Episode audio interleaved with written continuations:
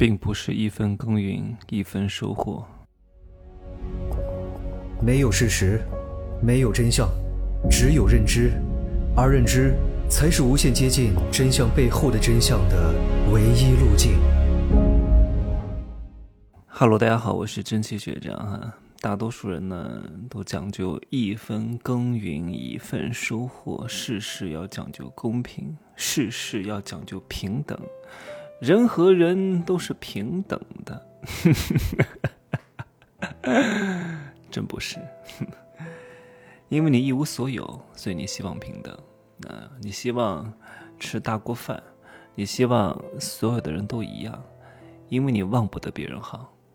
当你有了一些传承的东西，啊，天生就有的，你就希望享受一些特殊性，啊，有了钱之后。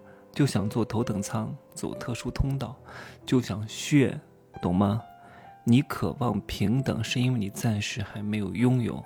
当你拥有了你想要拥有的东西之后，你又不想要平等了。屁股决定脑袋，啊！不要相信你暂时所相信的，你暂时所相信的，最终也会被你抛弃。哎呀，你看这两天。那个什么中金的员工啊，找了一个老婆，到处炫富，把她老公害了，好像是为了买房开了一个什么收入证明吧？我们都很清楚，开这种收入证明肯定是有一点虚高的，但是他老婆呢，为了炫耀这种不平等，为了炫耀，你看你们都失业了，都不好过，你看我老公啊，炫耀我老公，我老公一个月拿八万，年薪百万，你看。我多幸福，我是一个幸福的啊女人，那嫁给了一个好老公。结果呢，像这种女人就把老公反噬了。所以娶妻要娶贤，不要娶这种蠢女人。你知道吗？在我一路披荆斩棘的过程当中呢，特别是前几年，可能稍微有点钱了之后呢，你特别想要去让别人知道。哎呀。哎呀，我有多少次特别想要晒我的收入啊，我的存款，但我后来想想看，这种事情是不能做的。我有这个冲动，但是被我的理性遏制住了。你只能获得暂时的欢愉，但是有可能会给你带来反噬，因为这种方式太赤裸，会引发一些矛盾，会引发一些潜在的危机。对我来说呢，我是一个比较谨慎的人，所以呢，这种事情我忍住了，也不能干。当你想要晒这种不平等的时候，恰恰可能会丧失这种不平等；当你想要晒这种优越性的时候，可能会丧失这种优越性啊。你看这几年在网上所谓的有钱人啊，有一部分人都出事儿了。其实他们不算是真正意义上的有钱人，那好像罚了很多亿，但是真正的豪门是不可能在网上的。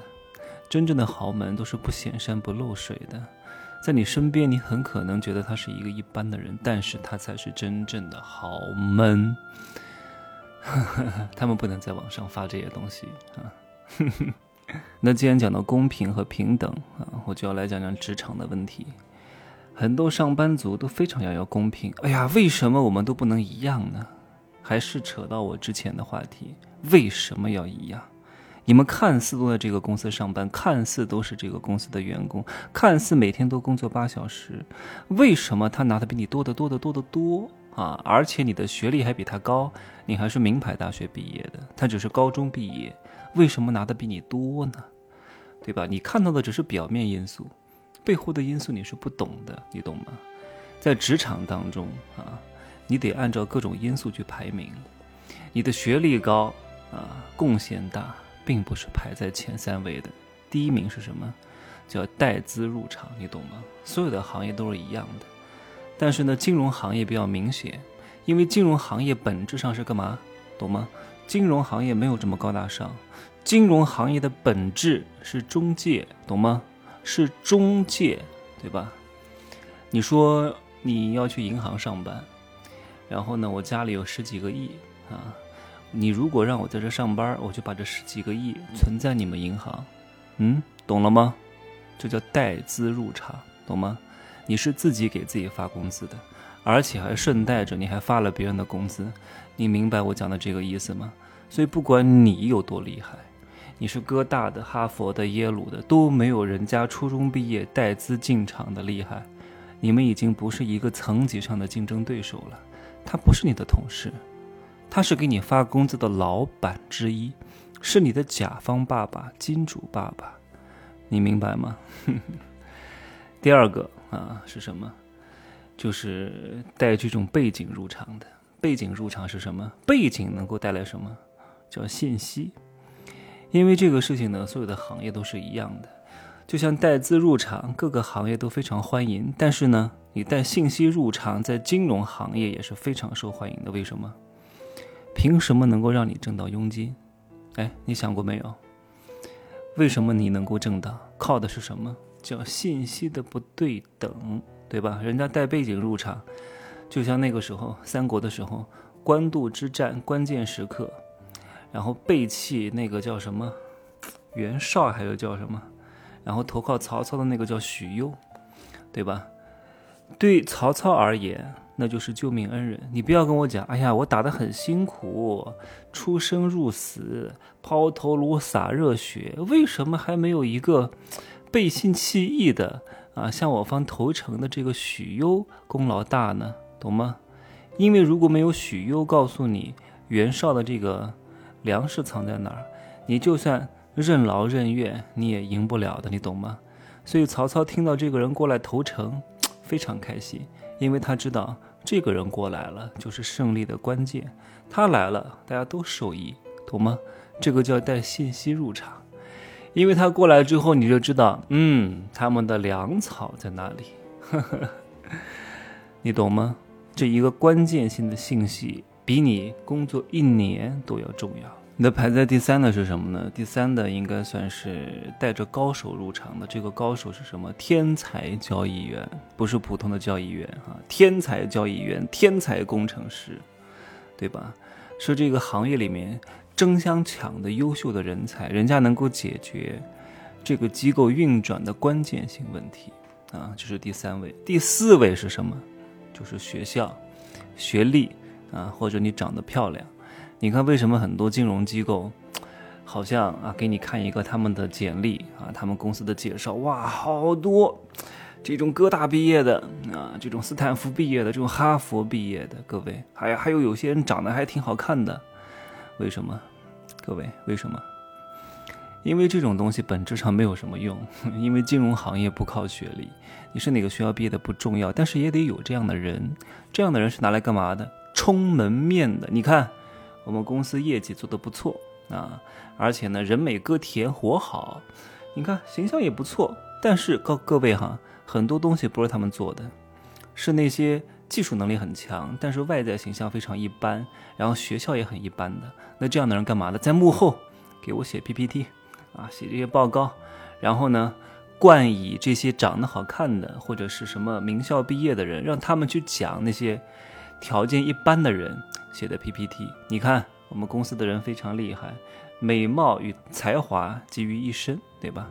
这个给投资人看，给甲方看，也是能够增添很多信任的。你看这个机构不错，形象又好啊，学历又高，还确实挺有才华的，不错，对不对？讲完了前四点，分别是资金、信息啊，带着高手入场，然后名校加持、大美女啊，其实还有一点。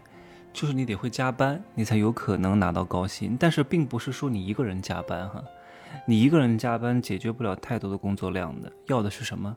要的叫鲶鱼效应，就是因为你加班了，产生了鲶鱼效应，让那些别的不想加班的同事被迫的去加班。但是通常这种人呢叫公贼，就是你带坏了整个风气。但是老板不是这样认为的，老板会觉得嗯，这个人不错。这个人因为他勤劳肯干，因为他加班，因为他当了公贼，啊，然后逼得大家有这种竞争意识和危机意识，然后整体的活力就起来了。所以这样的人也能拿到高薪，懂吗？所以这是我讲的，你在职场当中能拿高薪的前五个元素。不用担心同事是喜不喜欢你哈，因为同事本质上不是你的朋友，也不需要跟同事关系有太好的。我就上过一年班啊，干过两个工作，然后呢？就在北京刚刚毕业的时候，有一个工作的单位呢，最近还爆雷了，比较知名的一个一个公司，就不说是什么了，你们可以去查一查。这两天这个风声很大的啊，所有的同事都不会联系的，只不过是因为我们被迫在一块上班，在就职的过程期间当中可能会联系，离职之后就不会再有任何联系的。所以你的同事你不必太关心。老板才是你的合作伙伴，懂吗？因为他是给你发钱的人，你跟同事关系再好，也没有什么太多的意义的啊。当然呢，你也不需要搞得太差，你要把握这个好与坏之间的平衡。听听贵人课里面讲的很清楚，对吧？让你少树敌，在职场当中呢，能够混得如鱼得水，这点还是很关键的啊。我知道大多数的人都是上班族，不可能人人都去创业的。好吗？学会这些东西呢，对各位人际关系的交往也是有所增益的。不能老是天天听入世课，听听入世课之后，你就发现谁他妈都不是好人，然后呢，谁都不想搭理，也不行的。出世还得入世，好吗？就这样说吧。记得买男人的优质男人的情感刚需，自己找入口哈。我没有发的很明显，一切要各位自己动脑动手。就这样说吧。祝各位幸福，祝各位发财。